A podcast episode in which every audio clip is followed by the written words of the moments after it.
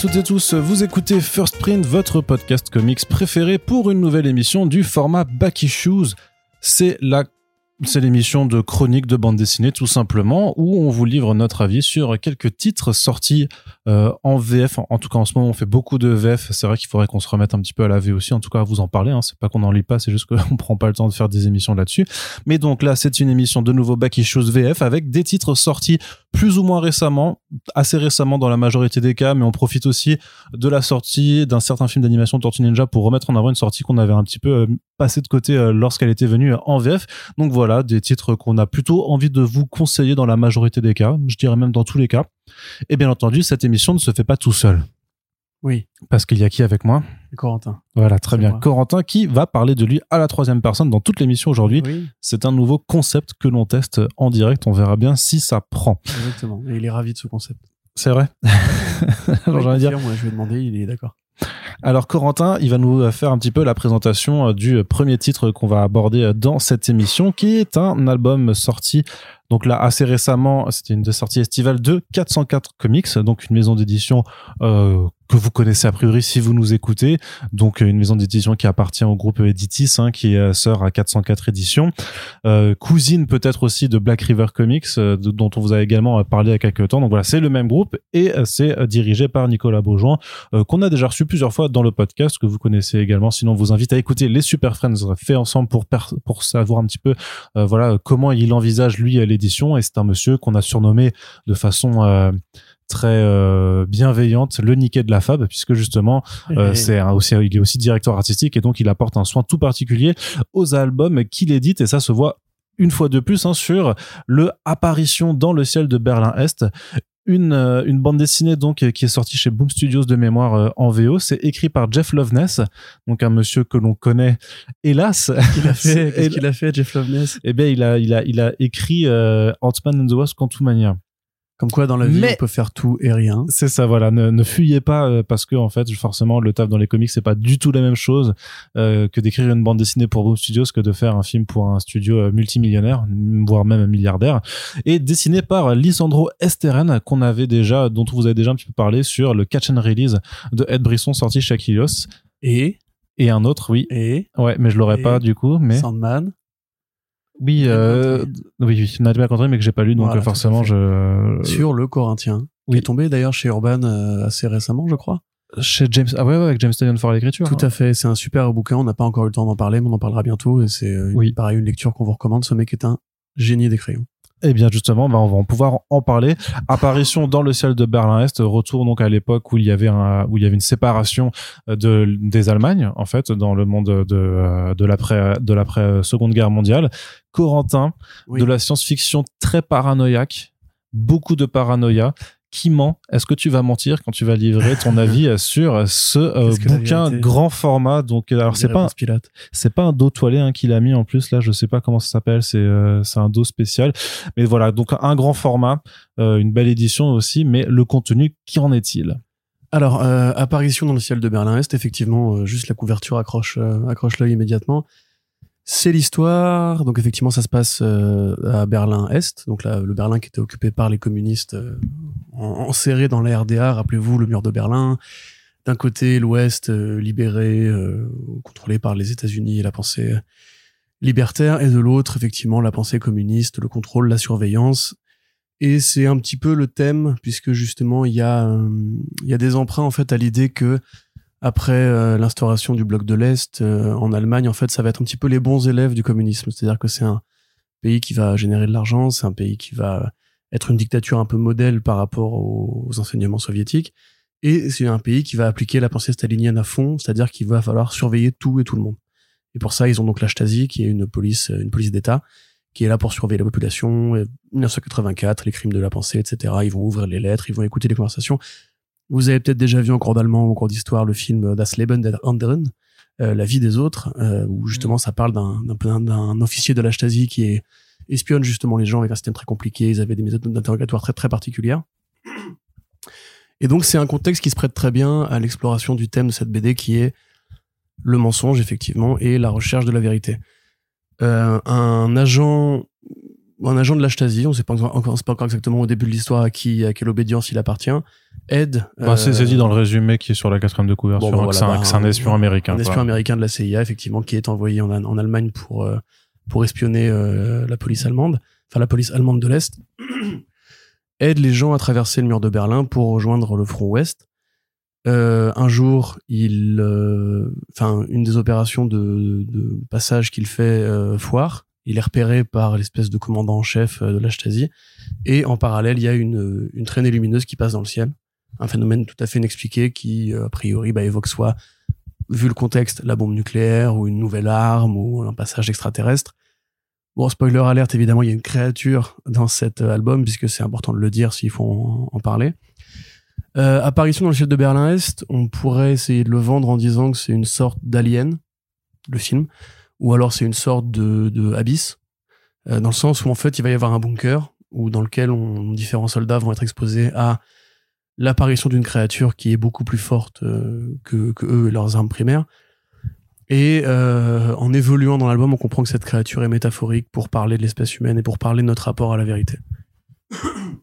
Alors là-dessus, remarquez, c'est pas tout à fait idiot de faire la comparaison avec Alien, puisqu'il y a des comparaisons philosophiques ou, euh, ou mythologiques qui sont faites avec Alien. Regardez la super vidéo de Demoiselle d'horreur sur le sujet, par exemple, où elle compare Alien au mythe de Prométhée, par exemple. Il y a aussi eu des comparaisons assez intéressantes entre, euh, enfin même des analyses assez intéressantes avec le Predator, par exemple, le Predator de John McTiernan euh, et euh, des frères Thomas, où on expliquait que la créature, à mesure qu'elle avance, éveille un petit peu les instincts des soldats qu'elle a en face d'elle. Donc, par exemple, le soldat amérindien, lui, la voit comme quelque chose de très mystique. Le héros Dutch la voit comme un, chasseur comme lui, etc., etc.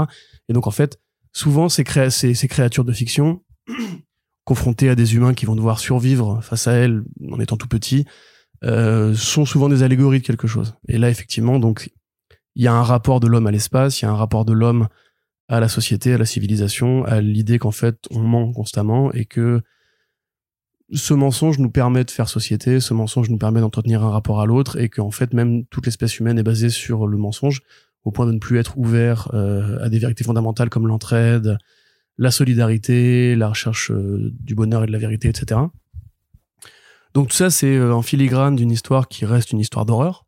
Hein, on- au premier degré, c'est vraiment inspiré Ouais, ou un gros, euh, un gros huis clos, un gros huis clos paranoïaque. Enfin, vraiment très, très oppressant, hein, clairement.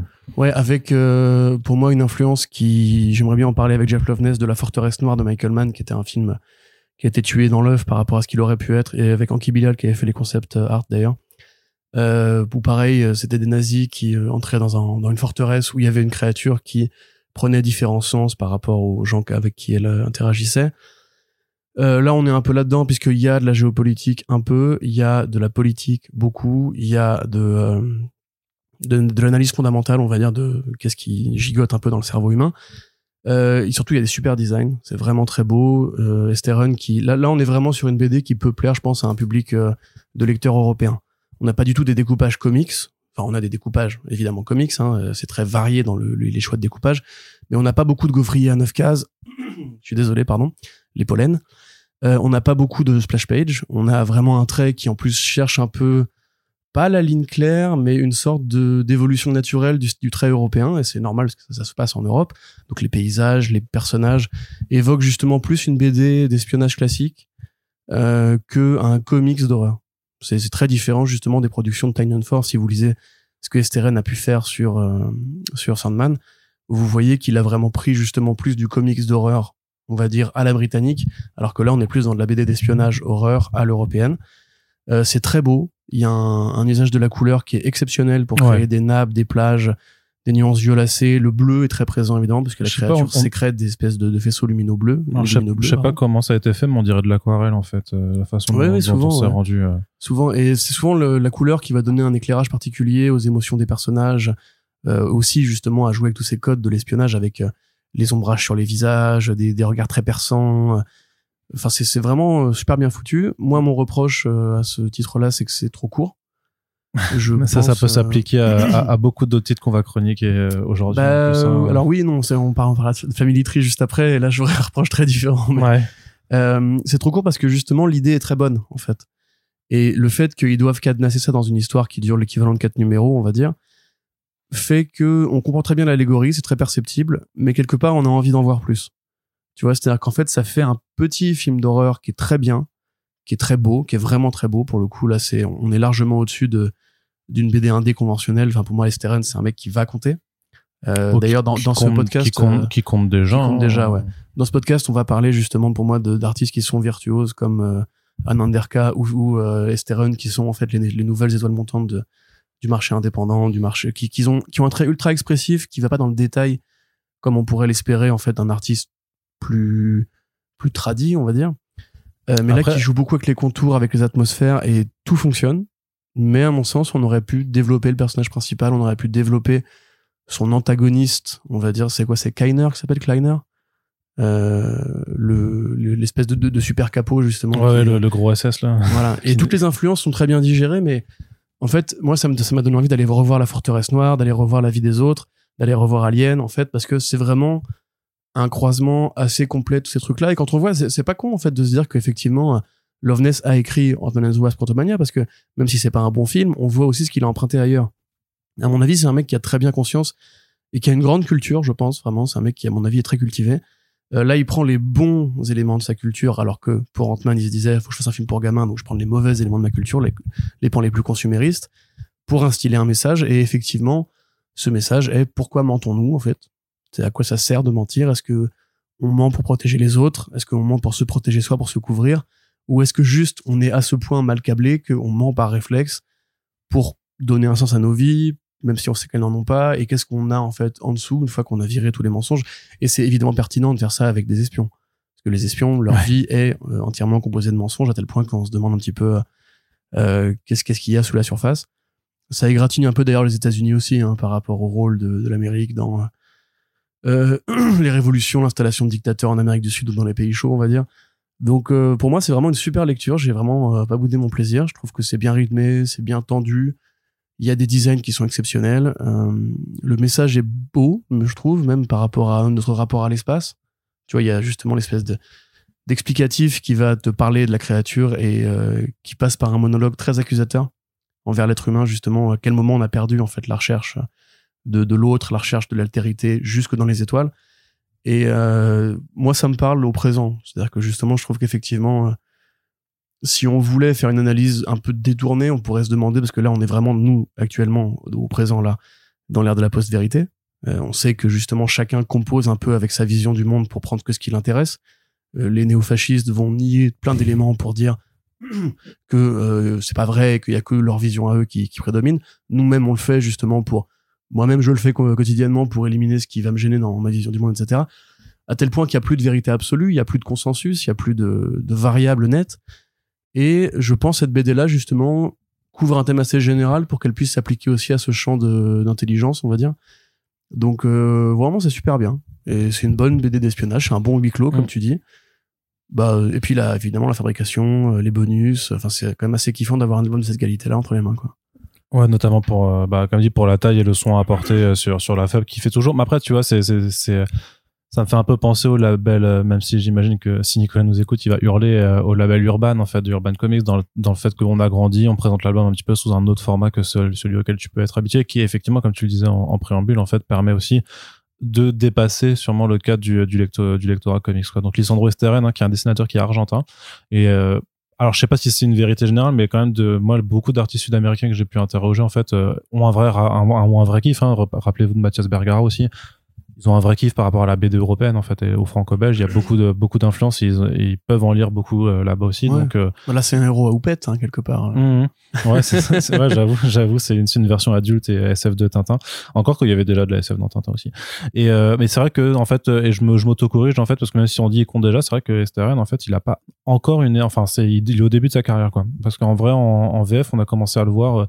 Au tout début, euh, bah, au label 619, figure-toi. C'était euh, c'était une autre collaboration avec euh, Ed Brisson avant, euh, avant Catch and Release qui s'appelle The Last Contract et qui était sorti chez Ankama en 2017 au label 619. Donc, big up le label qui a, qui a, flairé le, coup avant tout le monde. Et donc, euh, bah, les centres Western qu'on euh, qu'on espère euh, retrouver encore euh, sur, sur d'autres titres. Et je crois qu'il a déjà été annoncé sur, sur d'autres. hein. Il est quand même assez, Ouais, assez productif. Et les couleurs euh, aussi pour euh, laisser à César ce qui appartient à César, c'est Patricio Delpech qui s'en occupe. Alors, c'est rendre à, C'est rendre, ouais, je sais Ouais, pas, on c'est s'en fiche. On peut lui laisser lui rendre à la fois. hein. Oui, bon, un petit- on, on va rendre à César ce qui appartient à César. Donc c'est Patricio Delpech qui s'en occupe, euh, parce que c'est vrai que Esther on avait vu notamment sur Catch and Release qu'il a, bah, qu'il fait un super travail en crayonné. Donc là, j'imagine que c'est c'est ancré, et puis après c'est laissé au bon soin de Patricio, et euh, bah c'est super, c'est effectivement. Je sais pas si c'est de la, Je de la- crois que c'était déjà lui qui faisait. euh, Enfin, c'est encore lui qui faisait euh, Sandman aussi. ah ouais sur euh, sur le Il Sandman? c'est possible, hein, c'est c'est des possible. couleurs assez euh, communes. Hein. Donc, ou alors, ou alors il choisissait ses coloristes euh, par rapport à ce que lui, dont- enfin, à ce qu'il sait dont il a besoin. À ce que lui a Non, t'as raison, il C'est est, il est intéressant. effectivement sur le Night My Country aussi. Tout à fait. Donc, à mon avis, ça doit être son, son coloriste attitré. Mm. Et donc, Delpech. ben, 404 Comics euh, oblige, c'est euh, un rapport qualité-prix aussi toujours intéressant, puisque l'album est en vente au prix de 19 euros, vu la taille de l'album et tout ça, on vous, on vous le fait pas pour le même, le, le comparatif immédiat, forcément, c'est euh, à 19 euros, c'est les 100% Marvel de Panini Comics, donc tu vois bien que c'est plus petit, euh, il y a moins de pages et tout ça, donc, profitez-en tant que ça. Transformers G.I. Joe de Vestron. euh, Ouais, mais alors, Vest, ouais, un mais mini Vest, petit- oui, mais, oui, J'adore mais, cet album. hein, Je, suis très- je l'ai acheté, je suis très content de l'avoir. Mais bon. Ouais, mais Vestron, c'est une toute petite maison d'édition, alors que là, on parle, là, c'est plus comparable, puisque t'as face à deux groupes, t'as Panini d'un côté et Ditis de l'autre, donc euh, tu, tu vois déjà que c'est un, peu plus comparable. Je vous mais conseille justement, quand même de lire Transformers versus G.I. Joe. ouais, mais on en reparlera, on en reparlera. En plus, j'étais en contact récemment avec Fred de Vestron, et même s'il veut, il veut pas venir à Paris, parce qu'il déteste cette ville. mais il est, mais je, lui ai quand même dit, mais on peut faire du podcast à distance, ce serait intéressant justement de, de parler, parce qu'il y a pas mal de trucs qui sortent et qui font sortir chez eux, qui sont quand même intéressants. Et donc, il faut euh, quand même qu'on qu'on le mette en avant, ça, et aussi euh, bah, Laurent de Delirium, hein, de, euh, voilà, donc euh, deux éditeurs qu'on n'a pas encore reçus dans le podcast, et il faut qu'on rattrape ce retard. On mentionnait justement Panini Comics juste avant, et bien on va chez eux, puisque comme vous le savez, je l'ai déjà dit, je l'ai déjà dit aussi plusieurs fois dans ce podcast, autant ben, quand ils publient du Marvel, il faut vraiment faire le tri. parce que bah ils sont hélas pas tributaires de la qualité des publications Marvel mais voilà ça fait quand même depuis quelques années que Marvel dans son ensemble c'est quand même pas terrible à notre humble avis mais sur les indés, moi je trouve qu'ils ont vraiment un positionnement qui est intéressant dans le choix de leur titre parce qu'ils ont fait ben, Stray Dogs, ils ont fait Echolands, ils ont fait le Monkey Meat de Johnny Ba. Et donc là du Jeff Lemire, mine de rien, c'est pas la première fois parce qu'ils avaient déjà fait notamment euh, le Sentient de euh, Jeff Lemire et euh, Gabriel Walta euh, qui était sorti il y a quelques années euh, chez TK TKO et qui donc euh, était arrivé chez eux. Et donc là on a Family Tree un, un album donc de 12 numéros, c'est une, maxi-série en 12 numéros sortie chez Image Comics. C'est dessiné par Phil Hester, euh, qui travaille toujours avec Eric Gapster à l'ancrage. Donc c'est un trait que vous pouvez reconnaître entre mille, vraiment très euh, très anguleux, très euh, un peu euh, cassé, euh, que vous avez pu voir sur Batman Beyond 2.0 à l'époque en VO, mais sinon bah vous l'avez eu Récemment sur. euh, sur le Batman, enfin sur le Gotham, Gotham Year One. City, ouais, Year One, qui est l'origine, enfin les grands-parents de la famille Wayne. mais sinon aussi euh, Shipwreck de Warren Ellis qui était sorti chez euh, Snorgle qui était superbement illustré et donc là ben euh, c'est vrai que je crois que le communiqué de presse disait qu'il y avait un, mix un peu de The Last of Us dans, dans Family Tree ce qui est pas faux Bah moi effectivement, moi c'est la comparaison que j'avais fait euh, sans lire le communiqué de presse quand on en avait parlé la dernière fois. Et donc de quoi Euh, ça parle vas-y. eh bien donc euh, ça nous parle d'une famille euh, qui s'aperçoit un beau jour que euh, la, la gamine est en train de euh, se transformer en arbre. En fait elle a des, des, des tiges des, des branches qui lui poussent sur le bras sur le dos. Et donc ils partent euh, alors c'est vraiment le pitch du premier numéro parce que ça va aller beaucoup plus loin euh, évidemment. Mais donc ensuite ils partent en famille euh, pour essayer de trouver un moyen de la sauver ça c'est vraiment le pitch dans, dans l'ensemble. Et puis après ben euh, c'est quand même un récit en trois actes on va dire euh, qui sont enfin en tout cas il y a trois arcs clairement euh, euh, nommés. Donc trois actes qui vont prendre des directions euh, beaucoup plus qui vont aller beaucoup plus loin que simplement une quête de, de, de sauvetage euh, d'une gamine avec une famille forcément dysfonctionnelle puisqu'on est avec Jeff Lemire. En parlant de combat de la nature contre l'homme enfin du surtout de, de la nature Très qui littéralement, ouais. très littéralement ouais, de, de la nature qui reprend ses droits sur l'homme, de la façon dont euh, l'homme doit interagir en fait avec la nature et forcément avec des logiques intrafamiliales puisque euh, bah, vous le savez surtout si vous avez écouté le podcast avec euh, Jeff Lemire que lui il adore la structure familiale en tant que telle puisque ça permet d'avoir plein de rapports entre personnes et donc forcément avec ces interactions d'avoir des rebondissements. Corentin. Oui. C'était bien. Toi, du coup, là, tu penses que c'est trop long pour ce que ça a raconté, c'est ça je pense. Alors soit c'est trop long, soit c'est trop court. En fait, c'est pour moi il y a une. euh, Je sais pas si Jeff Lemire avait la fin en tête quand il a commencé l'histoire. Je sais parce qu'il y a beaucoup de scénaristes qui nous disent euh, parfois j'ai une idée et après je vois où est-ce qu'elle m'emmène. Et... Bah, là, vu que c'est une maxi en 12, je. je- Non mais il fait pas que 40 maxi en 12 aussi, tu vois lui. Euh, là la seule qu'il y avait en 12 c'était Snow Angel je crois récemment. Ouais, et encore, Euh, c'était du, euh, c'était du numérique, donc ouais. c'était des chapitres un peu et en particuliers. plus qui était pour autant quasiment aussi frustrante à mon sens. Là, effectivement, donc il y a les éléments qui font Last of Us. Bon, c'est que déjà l'histoire commence par une jeune fille qui a une, une trace sur le bras. Euh, un, un héros un peu militaro-redneck, enfin un personnage un peu militaro-redneck qui est juste instoppable euh, à la Joël. Il y a effectivement l'idée que ça ressemble à une sorte de côté pandémique, euh, et après ça prend des atours qui vont faire plus survivaliste dans la deuxième partie, je n'en dirai pas plus, parce qu'en plus c'est pas vraiment, enfin c'est pas aussi simple que ça. C'est pas comme The Wake où il y a première partie, deuxième partie. Euh, oui, oui, il y a, y a, y y a différentes époques temporelles Voilà. qui se Là, mêlent. là, ça hein, fait un chassé croisé, un, enfin un chassé croisé, oui c'est ça, entre passé et présent assez, enfin entre présent et futur assez régulier. Euh, à mon avis, si, moi, si tu veux, voilà, c'est une bonne lecture. Moi, je me suis bien amusé. J'ai bien aimé ce- cette BD. Je trouve que c'est plus léger que beaucoup de Jeff Lemire euh, modernes, contemporains. Même cette espèce de dynamique familiale qu'au départ, je, moi, je prends comme une sorte de, de gimmick qui commence un peu à amuser parce que, évidemment, chaque scénariste a ses thèmes, a ses obsessions, mais Jeff Lemire, il fait pour moi trop souvent euh, appel à ces thèmes-là particulièrement pour en fait à la fin ne raconter que la même chose. Là, il raconte pas la même chose, c'est qu'en fait ça pourrait être même pas forcément une gamine, ça pourrait être même une dynamique familiale très différente de ce qu'on a vu jusqu'à jusqu'à présent avec lui. On n'est pas dans le danger du père euh, du père absent, du père qui s'en veut, il y a un peu de ça évidemment. On n'est pas dans l'idée de l'enfant qui va traverser un monde d'adultes. Il y a un peu de ça évidemment, mais c'est dosé différemment. En fait, c'est là il y, a un, il y a un propos, il y a un plan de bataille qui est très différent justement de projets qu'on a pu voir de lui récemment. On n'est pas sur la petite bande d'enfants qui vont devoir, façon enfant perdu, euh, traverser un monde d'adultes euh, très compliqué. Il y a des morceaux de Descender quelque part, parce qu'on a on a on a l'enf- l'enfant magique dont le destin est lié en fait à un truc beaucoup plus grand et quelque part même à la, à la perspective un peu humaine en général. On a euh, le clan, donc effectivement survivaliste, qui qu'on a déjà vu dans plein de BD de Lemire. Donc il y a des proximités avec ce qu'il a fait avant. C'est pour ça que c'est pas une BD qui est aussi majeure que d'autres trucs qu'il a pu faire. Ou les trucs, les titres récents qu'il a fait avec Sorrentino, qui là pour, pour le coup vraiment m'a pousse un peu plus, un peu plus loin son style. Et il va vers les territoires un peu inexplorés, etc. Là, c'est vraiment une série qui aurait pu apparaître dans les années 2000 chez euh, chez Image, un peu avant la Révolution, ou chez Dark Horse, ou presque même, j'ai envie de dire, dans la foulée de The Walking Dead, en fait. Mm. Et c'est là que j'ai un reproche à lui faire, c'est qu'à mon sens, dans Family Tree, il y a les racines, jeu de mots, Ouais, pas mal. pour euh, une ongoing en fait. Il y aurait moyen, en développant un peu le concept de cette créature, qui, enfin de ces humains qui se transforment en arbres, d'aller plus loin. Il y aurait moyen de faire tenir ça sur 30-40 numéros. Le fait qu'il le fasse pas et qu'il fasse tenir ça en 12 numéros fait que pour moi, il y a des idées qui sont pas résolues, parce qu'en fait, il y a juste des dialogues qui vont t'expliquer qu'est-ce qui arrive à la jeune fille et qu'est-ce qui arrive à l'espèce humaine en général. Et tu comprends, en fait, c'est pas, pas effectivement idiot. Tu te dis oui, c'est- logique de faire ça, de faire ça dans le présent. En plus, d'ailleurs, ça se passe dans les années 90, hein, parce que ça se passe en 97, d'où pareil la proximité avec The Last of Us, c'est qu'il situe ça avant la prise de conscience globale sur le réchauffement climatique, sur la pollution et tout. Euh, ce qui fait que du coup, bah, c'est pas aussi revendicatif, tu vois, ça reste une BD qui justement fait très années 2000, fait très euh, problématique du présent, la famille, l'Amérique, etc.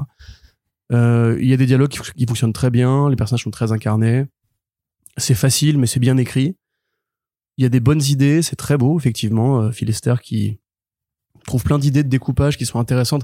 Il y a des moments, par exemple, euh, la BD, s'ouvre par un personnage qui euh, est en surimpression de trois cases euh, horizontales parce qu'il sort de l'ordinaire et du coup le personnage de la mère réagit trois fois à ce qu'elle voit, à ce qu'elle, à lui qui apparaît dans son quotidien.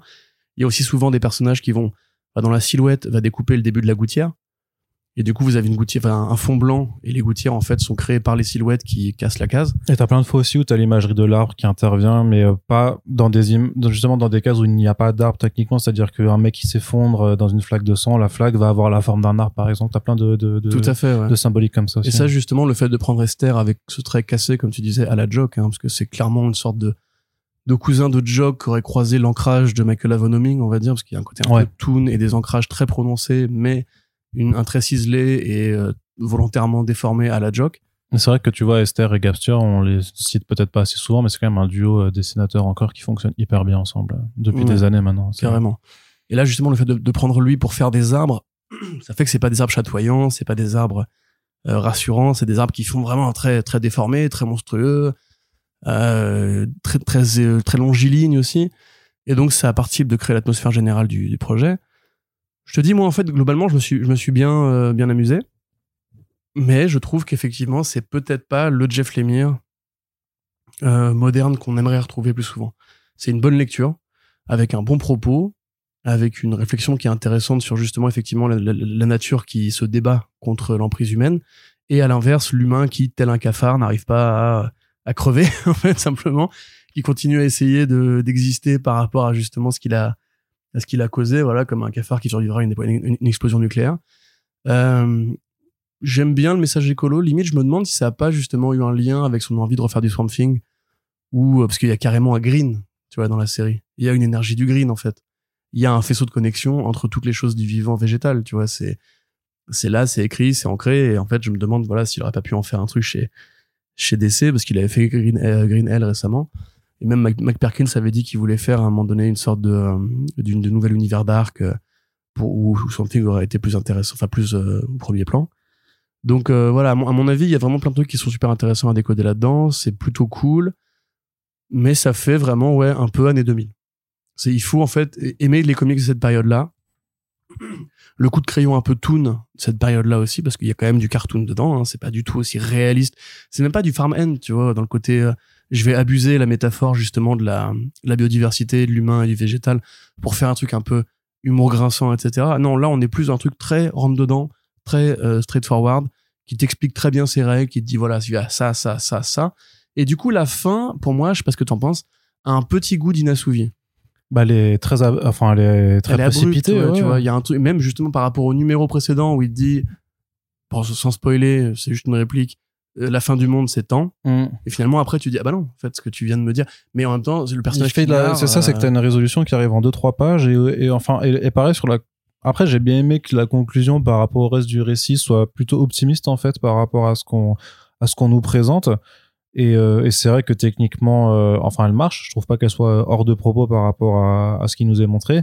Mais ouais, tu dis, euh, c'est amené en 4-5 pages alors que mm. ça aurait mérité peut-être un arc supplémentaire en fait pour amener quand même à, à, quelque chose de plus justement de plus apaisé que ça c'est quand même un déluge de violence hein, ce, ce bouquin. alors Eric Gapster c'est pas quelqu'un, pardon Phil Esther c'est pas quelqu'un qui fait dans justement qui est dans une dans une approche trop réaliste mais euh, il y a des têtes qui partent, il y a des bras tranchés, voilà, faut ça, c'est un récit adulte aussi. Bah, de toute façon, quand y a des coups de moignon. Ouais, ouais, non, mais il y, y, a quand même des trucs assez impressionnants.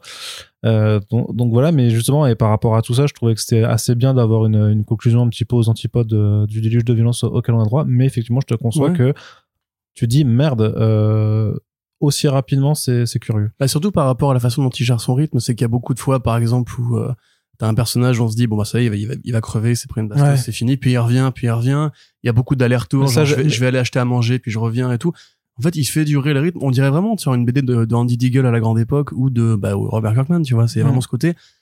On va prendre le temps de les accompagner dans ce qu'ils traversent. Et puis finalement non il faut quand même qu'on boucle parce que justement je n'ai que 12 numéros. Et c'est là que je me demande vraiment s'il n'est pas prévu de faire un truc plus long. Parce que je trouve que la, la, les trois derniers numéros vont donner un grand coup d'accélérateur. Et tu dis ouais bon du coup effectivement c'est résolu la boucle est bouclée. Mais j'aurais envie d'en voir plus que tu m'emmènes un petit peu plus loin. Genre c'est qu'est-ce qui se passe avec ces arbres?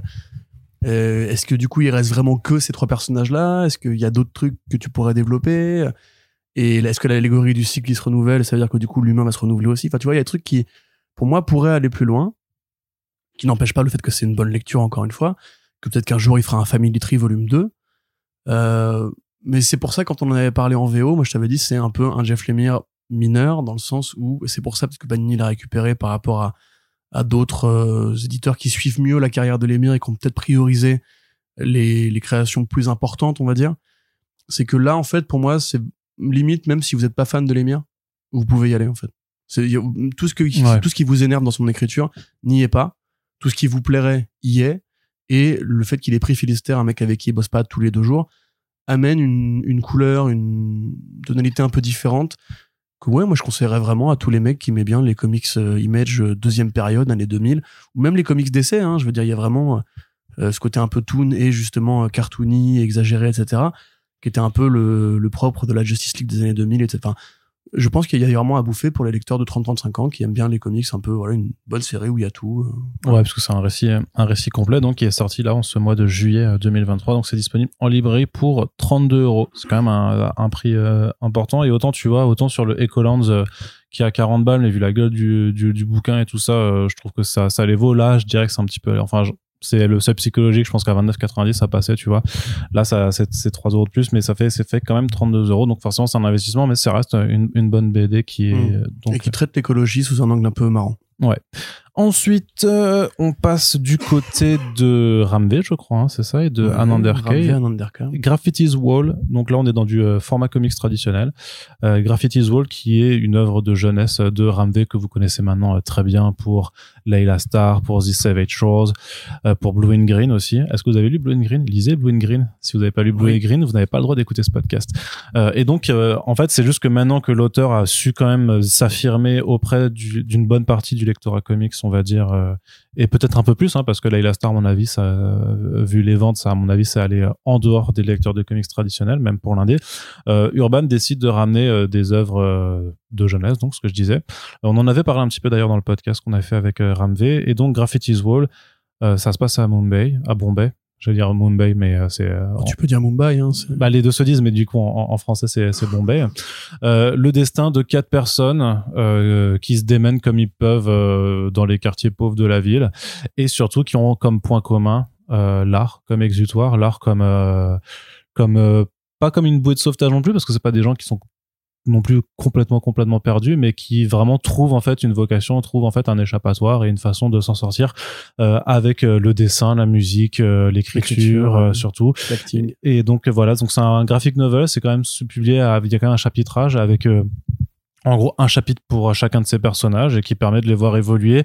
Lecture hyper rafraîchissante, hyper euh, là pour le coup euh, et sans vouloir, c'est pas euh, c'est pas niais, mais c'est très feel good en fait dans dans ce que ça dans, dans ça dans Tu trouves? Ouais moi ça m'a moi ça m'a donné envie en fait. Ah, c'est marrant ça. moi ça m'a vraiment Ok. euh, alors euh, je l'ai lu euh, Pétrographe. euh, Ouais, non, c'est ça, j'allais dire, je l'ai lu euh, avant de préparer l'interview, il y a donc il y a déjà un, un mois et quelques, et quand je l'avais, quand j'en étais sorti, je m'étais dit, ah putain, ouais, ça donne envie, ça donne envie de composer, d'écrire, de peindre, de dessiner, de faire des choses, quoi. Euh, c'est comme ça que moi je l'ai pris.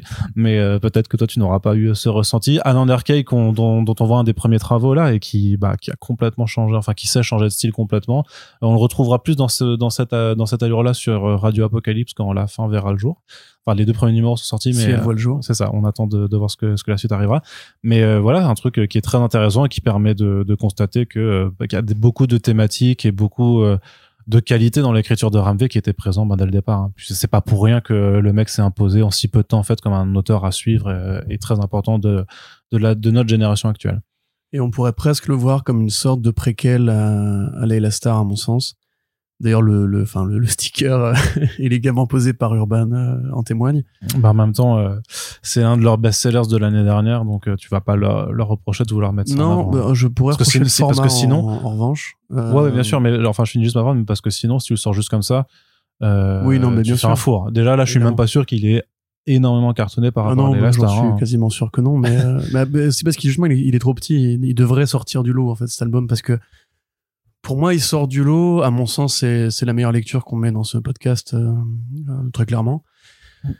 Parce que j'ai dit du bien de Lisandro Esteren, j'ai autant de bien à dire de Ananderka. D'ailleurs, dans la VO, il y a le nom complet d'Ananderka qui est donc Oui. lui-même indien et qui a un, un nom de, de 8 syllabes, je crois. Euh, non, est- pas dans la VF, j'ai regardé, il y a juste écrit Ananderka. Ah, ouais, c'est, euh, je vais pas vous faire le, le, le tri- le triste exemple de- d'essayer de me souvenir de son nom. Mais euh, il y, y a une âme dans cet album, il y a un souffle.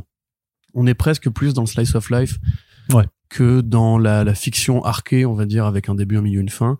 C'est effectivement voilà quatre chapitres sur chaque sur quatre personnages.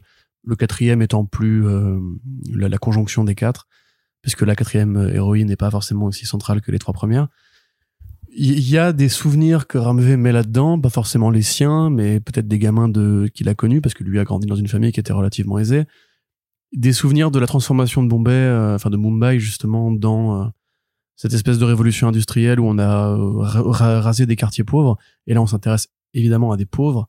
Il y a un côté même un peu Akira, je trouve, dans l'espèce de, foisonnement, de bourdonnement de ces, quartiers populaires où il y a des espèces de, de, de fleurs qui poussent au milieu des décombres, justement, que ce sont ces jeunes gens ultra talentueux qui sont donc un graffeur, un rappeur, un écrivain et une actrice.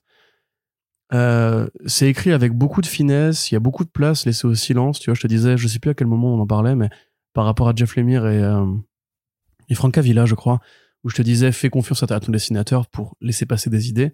Là, c'est exactement ce que fait Ramvé. Ramvé, pour moi, vraiment, est un auteur de comics né.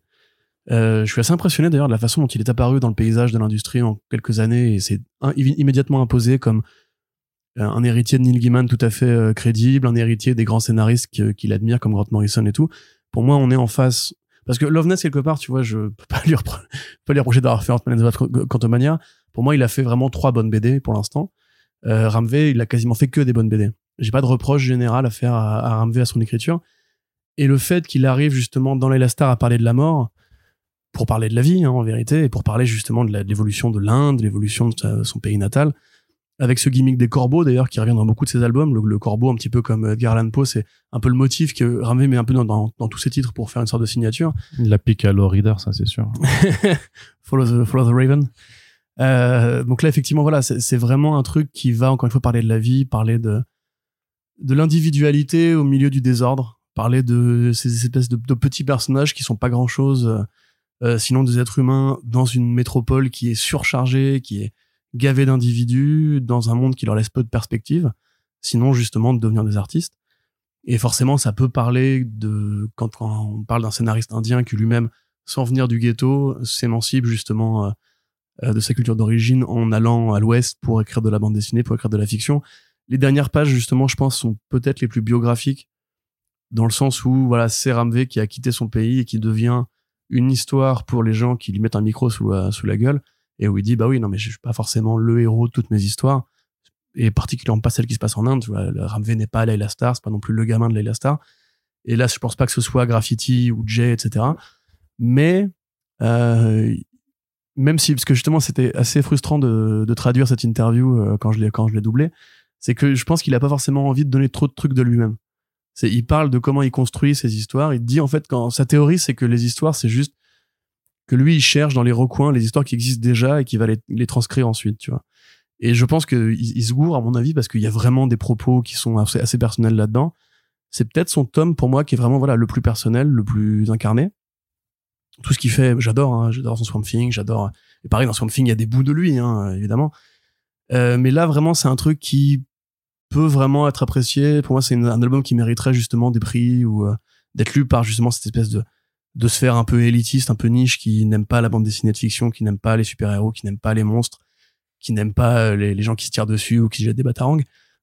Là, on est vraiment dans du slice of life qui est naturel, qui est naturaliste même, et qui est porté par un coup de crayon, mais exceptionnel. Enfin, vraiment, c'est exceptionnel. Je trouve que les cases de RK, elles, elles, elles sonnent. Quand, quand il te met une scène de, bagnole, t'entends le bruit du trafic.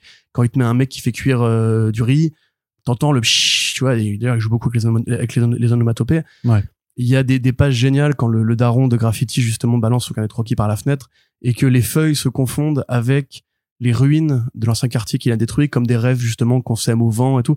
Enfin, il y a une poésie, il y a une profondeur, il y a, il y a vraiment une âme en fait qui, qui m'a fait beaucoup de bien. Alors je dis pas que c'est feel good parce que je trouve même que c'est un peu triste euh, dans le sens où la conclusion est quand même assez douce amère, assez mélancolique. Il y a un côté, bah certains ne s'en sont pas sortis, certains sont restés dans le ghetto. Il y en a un qui a réussi à sortir, on le sait bah c'est graffiti d'ailleurs. Euh, ou alors c'est Ramvé, on sait pas, parce qu'il t'explique qu'il raconte une histoire à des, à des élèves, entre guillemets, et que cette histoire forme l'album, et d'ailleurs le personnage lui ressemble un petit peu quand même. Euh, mais il y a quand même ce côté, ouais, tu, tu peux, c'est pas tu peux y arriver, mais en fait c'est, tu peux voir l'humanité, la beauté et la poésie au milieu du charnier, en fait, qui représente une métropole euh, pauvre où, où, les gens se tirent dessus, où il y a pas vraiment d'espoir, et où tu, tends la main pour attraper un truc, mais il y a rien au bout, etc. Et ça, ça marche de fou, quoi les couleurs, euh, mm. vraiment les, visages qu'il fait, mais il y, a une, une, énergie, une efficacité du mouvement, c'est dynamique, c'est beau, c'est c'est gavé d'idées. Et des fois, il met juste des, petites billes noires pour faire les yeux, ou un truc qui va être super simple et déstructuré. Et la case d'après, il te met mais un, un, nombre de détails dans une page pour justement directement t'installer le côté ghetto, le côté, euh, tu sais, les appartements surchargés avec des fringues partout, avec du bordel et tout. Enfin, c'est à la fois c'est punk, c'est vivant, c'est beau moi je trouve ça vraiment euh, enfin c'est une vraiment c'est un coup de cœur hein, très honnêtement. Je, je pense que c'est peut-être ma, ma préférée de Ramvé avec Layla Star ok. Euh, et limite j'aurais envie qu'il creuse ce côté là parce que même si j'aime bien son Batman euh, qui est bah. sorti récemment d'ailleurs euh, chez Urban Nocturne je trouve qu'il est il est vraiment meilleur en indé quoi ce mec. Blue and Green c'était déjà parfait. Pour moi j'ai pareil j'ai pas de reproche à faire à Blue and Green. Le seul reproche que je dois faire à Blue and Green c'est que RK fait m'évoque Sienkiewicz dans Blue and Green avec John Person qui fait la couleur et qui l'alliance des deux fait un hommage très complet à, à, Blue, à Sienkiewicz. mais c'est pas, tu sens pas Ramvé qui te parle autant de lui. Tu vois ce que je veux dire? Alors que là, pour le coup, vraiment, et je, c'est ce que tu avais essayé de lui faire dire et qui t'avait répondu, bah pas vraiment. euh, c'est qu'en fait, je pense vraiment que il y a, il y a des trucs qu'il a exorcisés par rapport justement à son passé ou à l'Inde en général, qui font que en fait ses meilleurs titres sont ces moments, les moments où il y revient. Tu vois? Et à mon sens, vraiment, tu peux voir ce, ce- cet album comme l'espèce de, de jumeau maléfique euh, ou de brouillon de Layla Starr, parce que c'est le même propos sur la vie en fait, Mm. sur l'existentialisme en fait. C'est vraiment euh, qu'est- qu'est-ce qui te conduit à travers la vie, qu'est-ce qui vaut le coup? Et pour lui, effectivement, c'est l'art qui va mettre dans différentes perspectives. Euh, et c'est justement d'être quelqu'un au milieu des autres, mais aussi par rapport aux autres. Et enfin, ça, fonctionne du feu de Dieu. Moi, vraiment, je me suis régalé. J'aimerais l'avoir en format urban, le, le vrai grand format, parce que je trouve que ce format est ultra frustrant. On dirait un petit comics, alors que c'est pour moi une grande BD. Euh, et limite, je l'aurais envie de le voir même à la même taille que Layla Star. Je pense, je pense que le trait de Anand Erkai est quand même, euh, euh, comment dire, euh, on dirait divisive en anglais, quoi, mais euh, je pense qu'il aura plus du mal à convaincre que Layla Star, par exemple, tu vois. C'est quand même parce que c'est, enfin, moi, moi j'apprécie aussi, tu vois, mais euh, je dirais, je dirais que dans le trait, parfois, t'as, t'as des gens qui diront qu'ils aiment pas, qui trouvent ça moche, tu vois. Je, Ils ont tort. Ouais, non, ils- ils- ils- ils- je serais pas forcément d'accord, mais je, mais j'entends pourquoi ça pourrait ne pas plaire en fait à un certain type de, de, de lectorat, tu vois, dans la, dans les, dans la forme des, euh, dans les traits de, et tout ça. Mais Moi, j'adore ce côté justement un peu crasseux, un peu caricatural. Tu vois, là, cette case-là qui fait pareil, c'est super euh, Ouais, vraiment un la- peu, le niveau de détail qui va te foutre dans la structure ultra architecturale du bordel et tout. Quand tu Et vois, deux ouais, secondes un- après, il te fait un visage qui, qui est complètement déformé et tout. Enfin, c'est vol- c'est volontaire, tu vois. C'est Ouais, non, bien Et sûr. euh, non, vraiment, RK, même je- j'étais étonné parce que moi, j'avais pas lu cet album-là avant qu'on en, qu'on en parle, enfin avant que tu me dises euh, qu'on était au programme. Euh, J'ai tombé amoureux de son coup de crayon sur Blue and Green. Mais là, il y a une telle différence entre les deux. C'est vraiment un caméléon. Enfin, c'est c'est un fou furieux, ce gars. Ça, ça, ça reste un être humain quand même. C'est- Ouais, mais Voilà. c'est un, à moitié caméléon. mais donc, bref, c'était vachement bien. Euh, lisez euh, Graffitis Wall si vous aimez les BD euh, bien. Voilà, donc euh, le coup de cœur de euh, Corentin.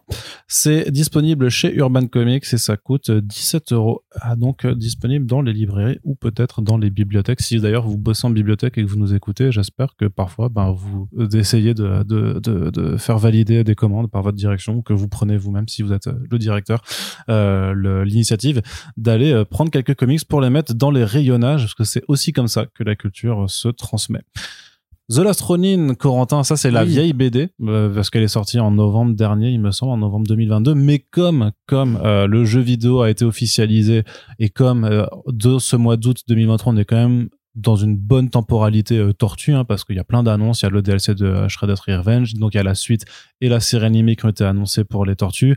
Euh, moi, je reçois pas mal de communiqués de presse de plein de marques qui font des opérations spéciales tortues que je ne relaye pas parce qu'à un moment les Fortnite et les, et les FIFA, les trucs comme ça, ça, ça va bien deux minutes. Mais il y a quand même un, un gros tournant Sur les tortues dans FIFA? sur les non c'est plus FIFA je sais plus quel jeu à la Là, je, vais, jouer à FIFA tout de suite. t'as une équipe de quatre tortues et un rat contre. non non mais c'était non non en plus j'ai j'ai pensé à te l'envoyer c'était Street Fighter je crois. Je, je crois que t'avais Ah des, t'avais des skins tortues euh, pour euh, Street Fighter ou un truc comme ça. Et donc enfin bref c'est pas un truc sur lequel j'ai euh, forcément envie de rédiger, rédiger dans mes journées déjà trop chargées. Mais donc The Last Ronin euh, il y a il y a une il y a le The Lost Years qui arrivera l'année prochaine chez iComics qui est une forme de préquel t'as quand même euh, techniquement une suite qui a été enfin t'as une suite hein, qui a été annoncée formellement donc de quoi c'est un peu le ce qu'on avait appelé des gens en avaient parlé lors de sa sortie en VO et notamment le premier numéro qu'on avait beaucoup aimé euh, le Mais D- très différent du reste, en fait. le Euh, DKR, ouais, l'ambiance crépusculaire, donc le DKR des Tortues Ninja. Donc c'est écrit, euh, coécrit par Kevin Eastman parce que c'est une vieille idée qui vient de lui et de Peter Laird, datant des années 80, euh, justement en post Dark Knight Returns de, Frank Miller.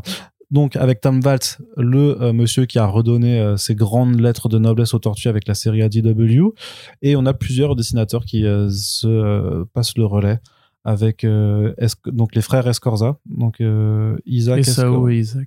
Voilà, et Isaac, et aussi Ben Bishop, donc qui se passe le relais. Mais t'as aussi Kevin Eastman qui dessine quelques planches dans son style, Ouais. dans son Ouais, dans pur style à l'ancienne, ouais. euh, Euh, Qu'est-ce que Samuel Plata qui fait, qui fait les couleurs avec euh, Scorza et Sao. Donc beaucoup, effectivement, beaucoup d'emprunts à DKR. Euh, une tortue qui est la seule survivante parmi les quatre. Euh, on spoilera pas dans cet album, même si à force faudra finir par en parler. Non, mais Quand même, mec. Euh, bon, alors je mets juste un, un spoiler un alerte. truc à spoiler dans l'album, mais là, celui-là, on peut quand même le dire. Voilà, non, mais disons qu'on on, on place un spoiler alerte. il y a le timecode pour passer directement à la dernière BD qui est Orphan euh, dans la description du podcast. Donc, si vous voulez pas savoir, euh, ne sachez pas et réécoutez après avoir lu la BD. Voilà, maintenant nous sommes entre personnes averties. Donc c'est Michelangelo, donc qui est euh, la dernière des tortues euh, restantes. Et justement le, le, côté un peu, euh, c'est un peu le, le, le, rigolard, le mec qui est, qui est un peu toujours mis de côté, qui est un peu pas méprisé, mais tu vois, mais qui est, qui est pas censé être le, le plus charismatique. Généralement, c'est Raphaël ou Leonardo, je crois, que, que les gens préfèrent quand même. Donc là, c'est Michelangelo qui a perdu toute sa famille puisque euh, le fils euh, du Shredder euh, bah, a tendu un piège façon ouais, on va faire un, on va, on va négocier un traité de paix, puis il les a tous déglingués. d'un côté tandis, tandis, que Stockman aussi faisait des scènes de l'autre côté donc des années plus tard après s'être entraîné tout seul il revient à New York qui a été complètement transformé justement par le règne de euh, alors c'est Oroku. Ah le nom du fils je l'aurais jamais. Hiroto. Hiroto ouais. Euh, voilà. Donc qui règne en maître sur la ville. Il entreprend son plan de vengeance. Il retrouve des personnes qu'il pensait euh, disparues et même des, des, nouveaux personnages. Et donc c'est la lutte finale euh, pour essayer de de, de battre le descendant du Shredder. Va-t-il réussir? On ne vous le dit pas bien entendu. Mais en tout cas c'est à la fois un récit complet et également le point de départ donc euh, d'un nouvel univers au sein de la licence euh, Tortue Ninja. C'est un bel album en tout cas, quand même. Euh, là pour le coup, il s'était fait chier également aussi sur la fab avec ce. Alors c'est pas de la dorure, mais c'est un, un, rouge brillant métallisé là qui, qui rend très bien sur le sur le titre. Une couverture inédite, je crois, de Santo Loco quand même pour cette édition française. Corentin, est-ce que c'est aussi bien sur la durée que ça ne l'était sur le premier numéro où tu t'étais montré quand même très enthousiaste? Bah, La réponse à cette question, c'est non. Euh, ce qui ne veut pas dire que ce n'est pas bien. Non, c'est pas que c'est pas bien. Je pense que ça peut carrément plaire justement aux fans du, du travail de Tom Waltz. Parce que effectivement, comme tu l'as dit, on rappelle quand IDW Publishing, euh, quand Nickelodeon récupère les droits des tortues des mains euh, un peu poudreuses de Kevin Eastman, il décide de mettre une nouvelle série en branle. IDW Publishing récupère l'appel d'offres. Nouvel appel d'offres pour qui va faire les tortues. Santoluco candidate de son côté. Oui. Eastman candidate de l'autre et Tom Waltz arrive dans euh, la foulée.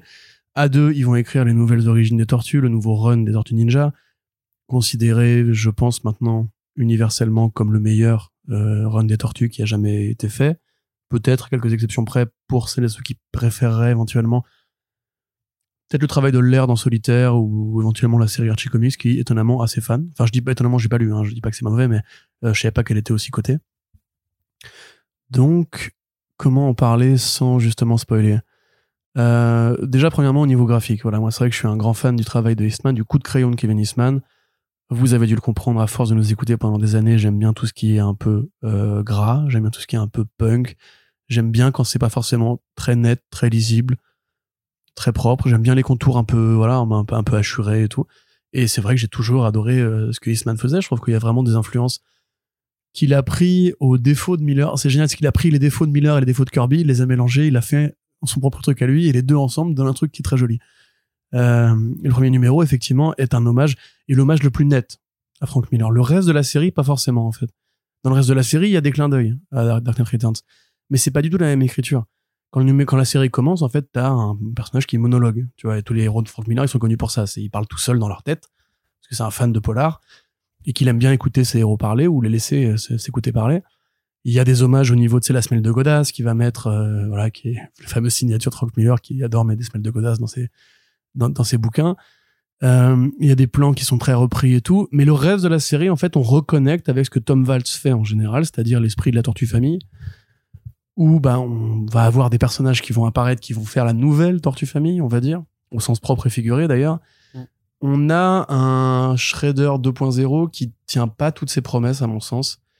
Il, règle pas pour moi le conflit euh, comme il aurait dû le régler. Enfin, c'est compliqué, encore une fois sans spoiler, mais en fait, je trouve que ça fait vraiment un, arc qui pourrait être un arc futuriste qui serait sorti dans la série ADW en fait qui serait tué comme euh, bah, comme DKR d'ailleurs je crois qu'il avait été qui était sorti entre euh, non pas DKR non non Batman Year One, ouais. ouais.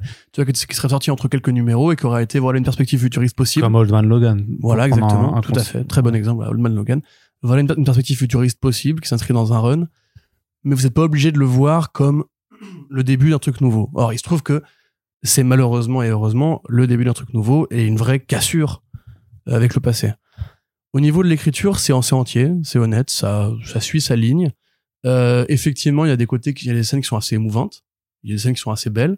Je trouve trop bien le- la façon dont euh, dont tu comprends en fait euh, que c'est Michelangelo et la façon dont tu le vois pouvoir en fait euh, enfin être hanté par le souvenir de ses Ouais, frères. complètement. je trouve c'est une, suite- c'est une super. Michelangelo, justement, qui a jamais été aussi. euh, parce que c'est c'est assez amusant, en fait. ça. Quand c'est Old Man Logan, quand c'est Batman, justement, c'est des héros qui sont durs à la Mm. base. Et il y a, il y a rarement, en fait, ce héros qui était au départ un naïf et qui se réveille un jour. Ouais, c'est dans- ça le c'est Si, le il y a- de y a, y Sangohan dans le Dragon Ball quand c'est le futur avec Trunks et tout, mais ces effets de cassure là, ils fonctionnent vachement bien. De la même façon pour ce qui reste de la famille Tortue, où il y a vraiment un côté euh, brisé et l'espèce d'atmosphère un peu brisée, elle est là du début à la fin. Mais à mon sens, euh, graphiquement, c'est pas un album qui est entier en fait. C'est un album qui est justement le produit des retards de Eastman qui arrivait pas à se motiver ou je sais pas ce qui s'est passé.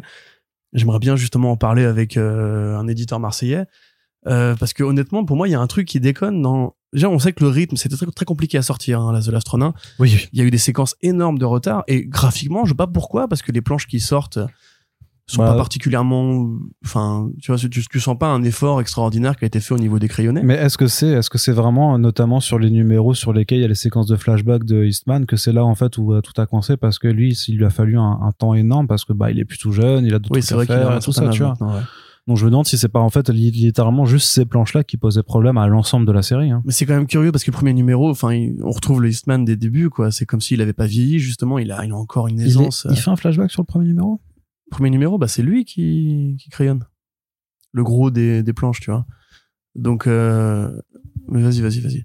Mais donc voilà, si tu veux, voilà, c'est plus ça qui, qui m'embête, c'est que j'ai l'impression, en fait, d'un produit qui a été un peu dépassé par son succès. Parce que le premier numéro a été un, un sommet de vente exceptionnel. Et que là, ils se sont dit, ah, mais attends, si on fait juste la dernière croisade vengeresse de Michelangelo contre les héritiers du Shredder, il va pas y avoir la perspective de Le rebondir. storyboard il faisait. Hein Il faisait les storyboards en effet. Voilà. Il va pas y avoir la perspective en fait de revenir ensuite sur euh, sur euh, ce, succès, ce succès pour le produire des suites. Et là, on sait qu'il y a des suites et la fin d'une la fin de, de l'album est une porte ouverte vers une nouvelle saga Tortue en fait. Ouais. Donc ce Et qui fait qu'en fait pour moi il y a il y a un- le cul entre deux chaises. Tu vois, c'est que c'est une bonne lecture, mais je pense pas que c'est ce qui avait été prévu au départ, à mon avis. Tu penses que le que notamment la dernière case en fait était pas enfin l'épilogue aurait pas été euh, pensé forcément et que ça s'est rajouté euh, peut-être face au succès des ventes?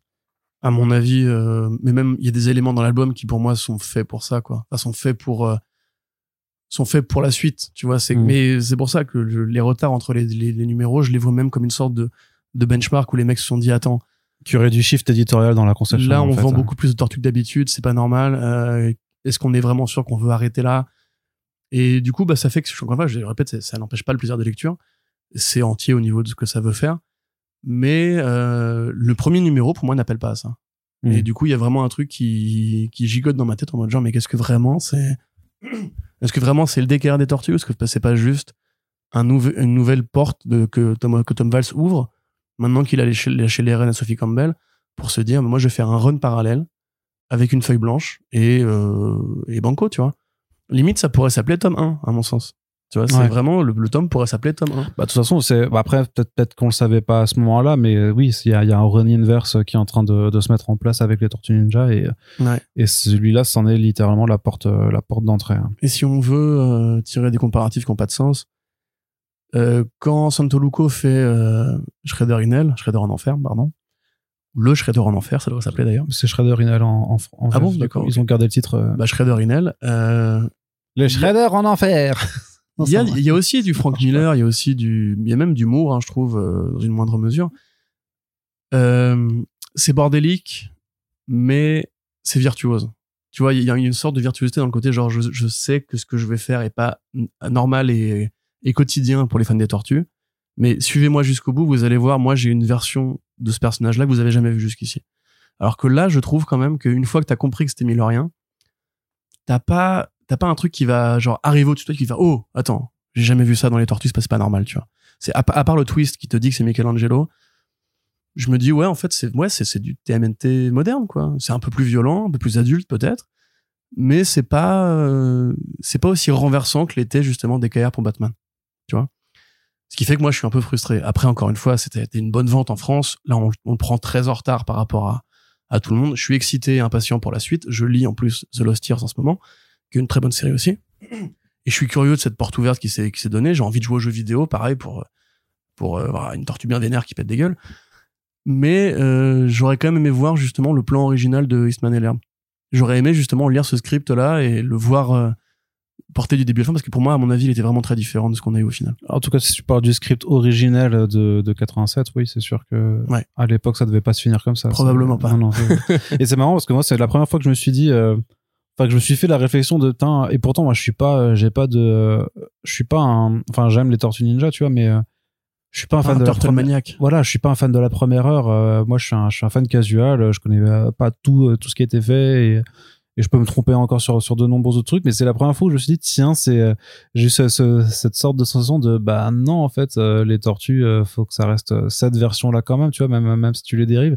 Et je me dis, ça, je me dis que s'ils prennent vraiment cette direction, ça ne peut pas marcher parce que c'est compliqué de, de dire, euh, de dire vraiment, on- tu vois, tu vois, tu vois, tu vois ce que je veux dire? C'est, c'est compliqué d'en parler là sans, sans spoiler les trucs et Ouais. on y reviendra peut-être quand le, le tome, le volume 2 sortira. Mais euh, ouais, ça m'a fait un petit peu bizarre en me disant, euh, c'est chelou et en même temps, bah, Damian Wayne en Batman, techniquement, euh, moi je veux le voir. Je veux le voir à la limite en ongoing, oui, ça, ça me plairait bien, tu vois. là. hein. Mais c'est parce que là, mais parce que Diamond Wayne, en fait, on a une bonne caractérisation. Là, techniquement, on part sur un concept, juste sur une image, Mm. et on n'a pas du tout l'idée de comment ça peut être euh, caractérisé. En tout coup, cas, moi, je suis en- encore limite, tu vois, je préférerais, enfin, j'ai très hâte de lire l'Astrolin 2, qui arrive là euh, tout bientôt. Et ça reste Eastman et Waltz euh, à l'écriture. Parce que justement, c'est tellement une perspective de renouvellement. Et là, en l'occurrence, arrive l'inédit qu'on attendait, que j'attendais pour cet album-là, ouais. que je me dis que le meilleur est à venir. Tu vois, et limite, peut-être que dans l'avenir, on, on retiendra, peut enfin, j'en sais rien, hein, peut-être dans 10 ans, il y aura eu deux sagas Tortue Ninja, une classique avec, avec, une, voilà, et une autre avec d'autres, euh, voilà. Euh, et que peut-être que justement, en fait, ils auront installé un nouveau mythe, presque euh, 40 ans après le premier, et ça, ça me rend assez, assez curieux quand même. Yes. Donc ça c'est disponible chez iComics, c'est toujours disponible chez iComics et à mon avis celui-là il restera disponible quelques temps. Donc pour 29,90€, donc euh, profitez-en. Si vous ne l'avez pas, ça reste quand même et d'ailleurs ça reste aussi une, bonne porte d'entrée sur les tortues en fait si vous voulez commencer Ah oui, par oui, un euh, récit euh, je veux dire, vous n'avez pas besoin d'avoir lu euh, tout, tout le run de Vats ou n'importe quoi d'autre. Euh, si vous connaissez juste le principe des tortues en tant que tel, c'est-à-dire quatre tortues d'enfer et un shredder en face, la euh, ville. Voilà, ça, ça vous est, c'est très très accessible. si euh, Mutante mais, mais son côté un peu ado vous a frustré, c'est c'est Ouais. par là qu'il faut aller. Ouais, complètement. et on termine, et on termine avec euh, mon coup de cœur personnel dans, dans ce podcast. Euh, Donc euh, chacun a le sien, euh, qui est donc la version française de Orphan and the Five Beasts ou Orphan et les cinq bêtes en VF. Donc qui est arrivé chez Comics Initiative et donc euh, qui comprend les quatre premiers numéros de cette série euh, éditée euh, chez Dark Horse, dont on avait aussi déjà dit pas mal de bien lors de la, de, la, de la sortie en VO.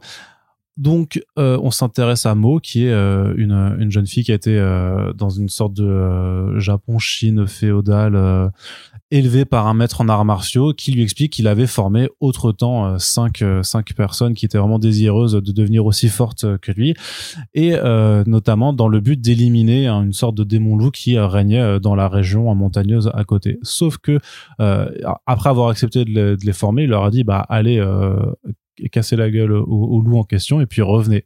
Sauf qu'ils ne sont jamais revenus corrompus peut-être par, par le démon en question et ont décidé de s'installer euh, dans la région et de, de faire régner leurs propres lois et donc ils, ils dépêchent à, à cette orpheline euh, donc la orphane du titre en fait bah, d'aller euh, casser la gueule à ces euh, cinq bêtes.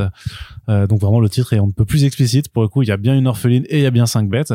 Vraiment dans un procédé où justement c'est deux numéros par, par adversaire où euh, donc on va aller euh, regarder euh, ben, ces, ces forces de la nature qui utilisent en fait des travers de, des défauts très humains en fait pour en tirer leur propre force et virer dans un grand grand bordel euh, gore et euh, fantastique à chaque fois. C'est James Tocco dont on vous a déjà beaucoup parlé donc un artiste ultra virtuose euh, qui a à la fois la science euh, du détail et aussi de la composition avec euh, vraiment une maîtrise de, des scènes d'action euh, qui, qui est arrangée aux côtés des, des Geoff Darrow, des, des, des Frank Whiteley, des, des James Aaron surtout aussi.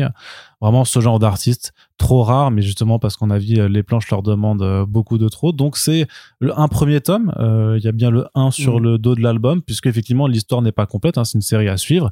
Et c'est justement, euh, j'imagine, un des reproches que tu feras en disant c'est trop court ou que t'es frustré parce que justement t'aimerais, t'aimerais en avoir plus. Je connais bien. Surtout qu'il y a un côté feuilletonnant à la Dragon Ball euh, ultra Ouais. ultra plaisant, enfin à la shonen clairement ultra plaisant. Ça n'en reste pas moins pour moi un coup de cœur parce que c'est virtuose dans dans le dessin à, à, tout bout de champ. Euh, ça va ça va pas réinventer la roue dans le scénario, mais je trouve que l'univers développé par James Tocco est, euh, est formidablement euh, plaisant. Il y a un bel effort qui est fait sur l'album aussi, qui est vendu donc à 18 euros chez Comics Native avec une magnifique dorure sur le titre et une couverture avec une page, enfin vraiment l'illustration pleine, je trouve, qui est vraiment très très très belle. Donc moi je le recommande vraiment si vous voulez en prendre plein plein la figure. Ouais. Euh, profiter de cet artiste qui justement dont beaucoup d'autres œuvres euh, étaient chez Vestron sur ces aliens notamment qui eux bénéficient pas d'un d'un grand mhm. format. C'est Godzilla aussi. Et c'est Godzilla aussi alors que c'est vraiment un artiste qui est vraiment formidable et qui mériterait euh, des Urban et des euh, Urban Limited et ce genre de trucs ou des c'est le Magneto le Testament. Là les vraiment vraiment les formats ultra agrandis tellement c'est un, un bonheur de le voir de le voir s'exercer. euh, voilà ce que moi j'ai à en dire. C'est juste un, un, immense coup de cœur. Et si vous aimez euh, le shonen euh, Neketsu en général et euh, Dragon Ball et, mm. et la violence, l'ultra violence. Ou, la fantasy, sens heroic fantasy asiatique. Ouais, ouais, tout à fait. Oui, il y a un peu de Mononoke aussi quelque part. une version juste beaucoup plus vénère que. Mais après, Mononoke avec quelques scènes d'action qui étaient un peu. Mononoke, c'est peut-être l'un des plus violents de Miyazaki. Hein. C'est certainement. oui. Juste le début du film quand le mec il tire une flèche et que ça arrache un bras, t'as envie de dire oh. Ouais. bah moi, là, là c'était le déclic où je me dis, waouh, attends, c'était pas du tout ce à quoi je m'attendais. Pareil, quand il décapite euh, le gars avec une flèche, tu fais, what? C'est super vénère. Bon, ça flèche ou Ouais, c'est ça. Et euh, mais voilà, c'est pour moi, c'est hyper bien et euh, pour le coup, hyper abordable aussi, je trouve. Donc, on attend juste avec grande impatience que la suite arrive, puisqu'elle a même pas démarré en VO le, le, volume 2 ou le numéro 5, je sais pas comment comment comment ils comptent le faire. Mais euh, faut croiser les doigts, c'est comme ultra méga, ça ça se savoure et ça ça viendra quand ça viendra et, euh, et en attendant, c'est moi je suis content euh, qu'on puisse avoir euh, cette proposition en France. Voilà. Très bien. Allez, vas-y, viens faire ton rabat joie. Non non non, non, non au, au, contraire. Je vais commencer par dire que je conseille vivement la lecture si vous êtes fan si vous êtes fan de Kentaro Mura, par exemple, peut-être que ça pourrait ah, tiens, ouais, aussi, parce qu'il y a une générosité dans les scènes d'action, dans les visuels. C'est très généreux, c'est trop généreux presque. T'as l'impression effectivement que le mec. Je me souviens quand on avait fait le podcast sur Madureira et où t'avais Sigrist et euh, Fadiga qui nous disaient. Euh, oh mais imagine quand même, évidemment que le mec il s'est arrêté au bout d'un moment. Enfin, à la fin ça devait être un, un tel labeur d'aller à la planche à dessin. Comment le mec est tellement généreux que du coup il doit passer genre six jours sur une planche pour que ça lui aille bien, pour qu'il soit content du résultat. Euh, c'est un peu ce que paraît ce que disait Warren Johnson, c'est qu'il essayait de se restreindre à des journées de travail plus réduites, sinon il pouvait passer trop de temps sur euh, à corriger un détail pour que ce soit parfait et tout. Et encore une fois, voilà, c'est le mot, c'est virtuose euh, au niveau de l'action, au niveau du sens du détail, de l'expressivité des personnages. C'est voilà, c'est une vraie lecture complète qui est super agréable. Donc si vous aimez Murat, allez-y. Si vous aimez même, je sais pas, les, les, mangas un peu historiques ou la fantaisie justement japonaise, comme euh, alors moi mon point de référence essentiel ça reste toujours Samurai Deeper parce que j'ai commencé un peu les mangas de fantasy japonaise avec ça. Euh, j'imagine qu'il y a d'autres exemples à citer mais j'en connais peu malheureusement. Mais oui si vous aimez voilà les, les samouraïs qui combattent des oni ou des conneries comme ça c'est vraiment par là qu'il faut aller. C'est la couverture pour le coup est très belle elle accroche l'œil immédiatement et c'est un, c'est une belle présentation de ce que vous trouverez dans l'album c'est que c'est tout aussi généreux pour le reste des planches. Euh, Stoko effectivement alors moi j'avais l'impression qu'on en avait déjà parlé de ce titre Sûrement qu'on a dû l'évoquer quand on parlait du Godzilla euh, The, Half, Century War qu'il avait fait chez Vestron. Euh, donc effectivement, c'est frustrant parce que ça s'arrête en, milieu de chemin, c'est-à-dire qu'elle part des boss et voilà, point. et en mode ah c'est la fin, ah on va pas dire super. Donc c'est trop court, mais dans la mesure où il y aura une suite, c'est pas gravissime et de toute façon, c'est pas pour le scénario qu'on va lire ce projet. C'est euh, ça a vraiment tout à voir avec euh, les créations de Suda, Goichi euh, Suda 51 au sens où en fait c'est pas vraiment une BD c'est un boss rush. C'est en fait le but est juste d'évoluer dans des niveaux de savater les quelques petits sbires que le boss va mettre en face de, de l'héroïne et de savater le boss qui va avoir un gameplay et un pattern différent à chaque fois. Je pense que Stoko est fan de jeux vidéo ça me paraît assez évident. En plus c'est un geekos donc voilà euh, il faut vraiment le lire comme ça. Il faut dire, voilà, c'est, c'est, même comme Dragon Ball, c'est vrai, Dragon Ball, il y a aussi ce truc-là un petit peu avec euh, le tournoi des arts martiaux, ou même les, quand il prend la, la, tour du ruban rouge, ou quand ils affrontent les, les mid-boss jusqu'à arriver à Freezer, à Frieza, à Frieza, etc. Euh, c'est vraiment juste un, plaisir graphique, un plaisir d'action. Et c'est rare, en fait, parce que c'est vrai que la BD américaine, en général, a du mal à dégainer des, des scènes d'action qui soient au niveau des japonais. Ça, c'est un truc qui est commun à tous les fans de comics qui vont vous dire oui, évidemment que Superman est plus fort que Son Goku, désolé hein, les gars, je m'ai fait un ce débat évidemment. Superman il peut aller dans le soleil, voilà point. C'est un truc de cours d'école. Mais par contre t'as jamais une scène d'action de Superman qui est aussi régalante euh, qu'une scène d'action de Goku. C'est comme ça. Les, les shonen, les Neketsu particulièrement, ont mis toute l'emphase sur le découpage de l'action. La moindre scène de combat de One Piece, c'est un ballet, c'est magnifique. Il y a un, un travail que font les Japonais, probablement parce que c'est issu- ils sont issus d'une culture martiale très différente des Américains, euh, qui fait qu'il y a très peu en fait de comics qui te procurent le même plaisir qu'un Kenshin, euh, qu'un voilà même que les, évidemment les scènes de combat de Inoue, pareil dans euh, Vagabond, qui sont mer- merveilleuses. Euh, donc là voilà, on est à ce niveau-là de, plaisir, on est à ce niveau-là de seinen violent et, brutal, qui fait super plaisir. Je suis très content moi que ça arrive chez Comics Initiative par- paradoxalement parce qu'effectivement ça aurait pu arriver chez Amban, ça aurait pu arriver chez Panini, ça aurait pu arriver n'importe où ailleurs, mais je trouve que ce, cette maison d'édition comme Vestron en fait représente bien la place qu'occupe euh, Stocco sur le marché. C'est que c'est le secret bien gardé en fait des fans de beaux dessins. C'est à la limite, tu vois, Andrews, il a fait du Panini, il est un peu connu des fans de Marvel. Euh, Johnson, bah voilà, il a été quasiment Eisnerisé, il a été Eisnerisé d'ailleurs, je suis con. Euh, il a fait Dadurf, il a fait euh, Beta Rebuild, les, les fans de comics généralistes le connaissent. James Tocco, j'ai l'impression que en fait pas encore vraiment, tu vois, c'est à l'exception de son travail sur Moon Knight où il faisait un des segments des flashbacks et pas le plus utile, c'était celui avec l'espèce de pilote à la vision d'Escaflowne qui combattait des des euh, enfin ou même voilà, voilà pareil des, des mangas de, de pilotage X ou Y. Là j'y connais absolument rien absolument rien.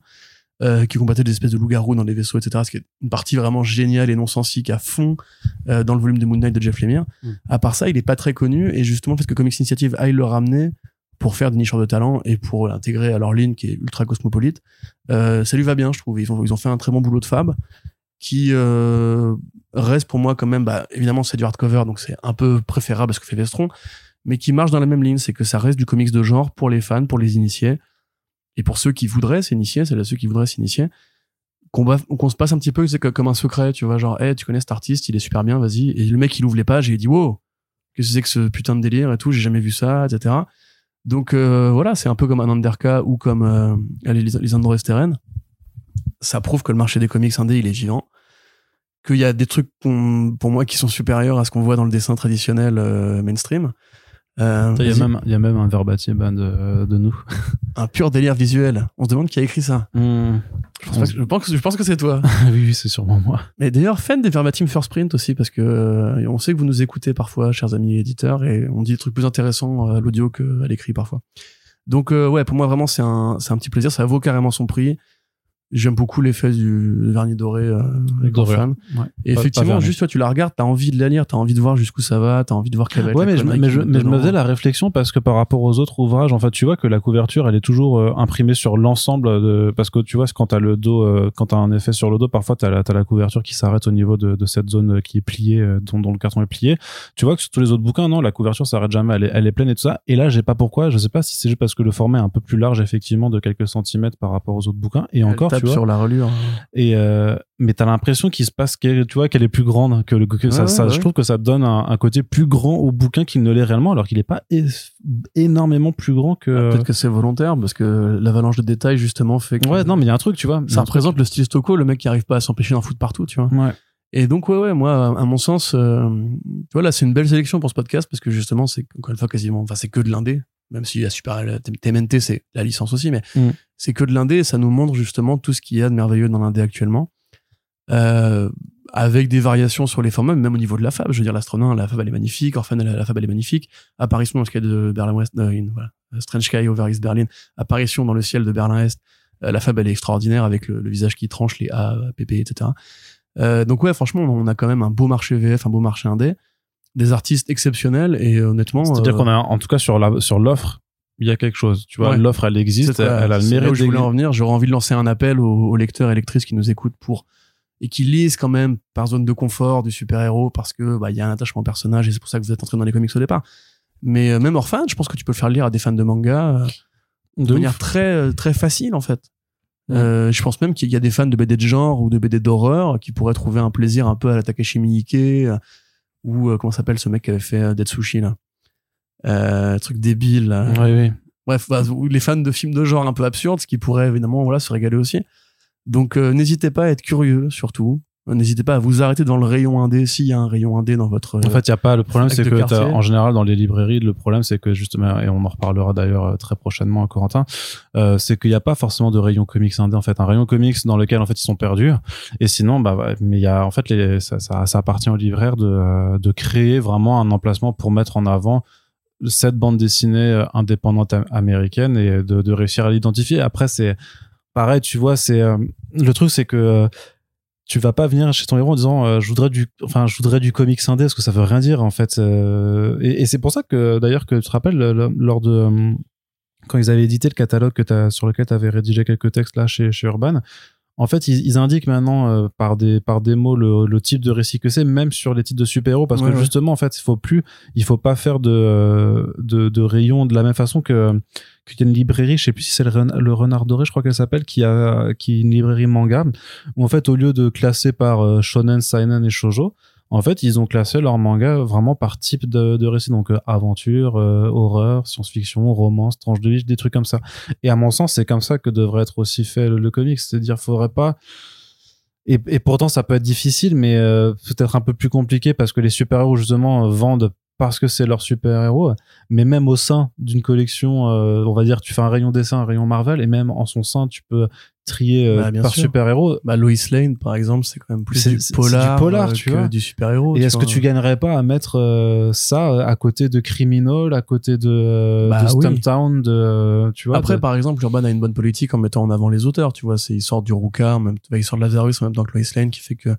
Oui, justement, ah, j'ai bien aimé Lois Lane, j'aime bien ce que fait ce gars visiblement, qu'est-ce qu'il fait d'autre? Ah, bah, il fait Lazarus, allez, banco. C'est ça, mais, c'est, mais est-ce qu'il faudrait pas créer un rayon polar où tu mettrais un Lois Lane avec euh, Lazarus et donc Stumptown et tous les autres Ruka ou, Mm. euh, ou Après, tu le mets dans quel rayon, Orphan et les 5 bêtes, parce que. Eh ben, est-ce que tu vas pas le foutre franchement euh, en, outsider à côté Non, mais à côté des mangas? Ouais, ouais, bah oui. Pour moi, il y a une- il faut vraiment le, le conseiller plus à des fans de fiction asiatique. De toute façon, euh, même au niveau de l'usage du, du crayon et en général des effets, clairement, Stocco s'inspire euh, plus de ce qui se fait en Asie que de ce qui se fait aux États-Unis. Enfin, c'est très évident. D'ailleurs, j'ai même pas placé la référence obligatoire à 619, mais comme à chaque fois qu'on parle de Stocco, je suis obligé de le répéter, l'espèce d'effet des gros yeux et, et le côté hybride et qui sort justement des cases traditionnelles, ça fait très 619. Hein, c'est à mon avis, c'est un mec qui pourrait justement euh, plaire à, à tes copains euh, du Nord là. Ouais, monsieur, monsieur, je, pense qu'ils connaissent hein, de, de toute façon. En tout cas, voilà, c'est disponible en librairie également. Donc euh, voilà, on vous recommande. Enfin, moi, je vous recommande beaucoup. Euh, Corentin, euh, il vous recommande tout simplement. Et on en a terminé pour ce back issues. N'hésitez pas à nous faire part de vos retours si vous avez lu certains de ces ouvrages, si vous comptez les lire après nous avoir écoutés ou juste parlez-nous de ce que vous vous avez lu récemment euh, pour qu'on sache un petit peu. Et sinon bah, vous pouvez partager les podcasts autour de vous. On a plusieurs libraires euh, qu'on veut remercier du côté de la Fnac euh, Nanterre. Enfin Fnac, Fnac la Défense c'est aussi à Islar BDMS puisque en fait ils, ont fait des soit ils ont mis un coin avec notre logo pour dire que c'était recommandé ou, des petits présentoirs. Franchement n'hésitez pas. Vous pouvez nous en parler mais même sans nous en parler si vous prenez l'initiative de, vouloir mettre des petits conseillés par First Print et que ça peut aider à faire découvrir le podcast et aussi bah, à faire découvrir les BD euh, hésitez vraiment pas c'est il y a rien de plus gratifiant pour nous de savoir que euh, vous euh, vous marchez avec nous dans, dans notre euh, démarche de prescripteur con- conseilleur en fait tout simplement Dans l'amour donc, des euh, comics. Voilà, c'est pour euh, tout ce qui peut aider à faire découvrir les BD et le bienvenu. Et on vous rappelle que si vous voulez euh, nous soutenir, nous en tant que podcasteur, en tant que média in- indépendant, on a une page Tipeee qui est ouverte et sur laquelle vous pouvez contribuer également dans la description du podcast pour soutenir nos copains de Comic Zone à Lyon. On met des liens dans la description qui vous permettent de les prendre chez eux si vous n'avez pas de librairie dans les environs et ça permet de soutenir aussi le podcast à la fois. Ceci étant dit, on vous souhaite une très belle journée. Merci de nous avoir écoutés et à bientôt pour le prochain podcast. Salut Salut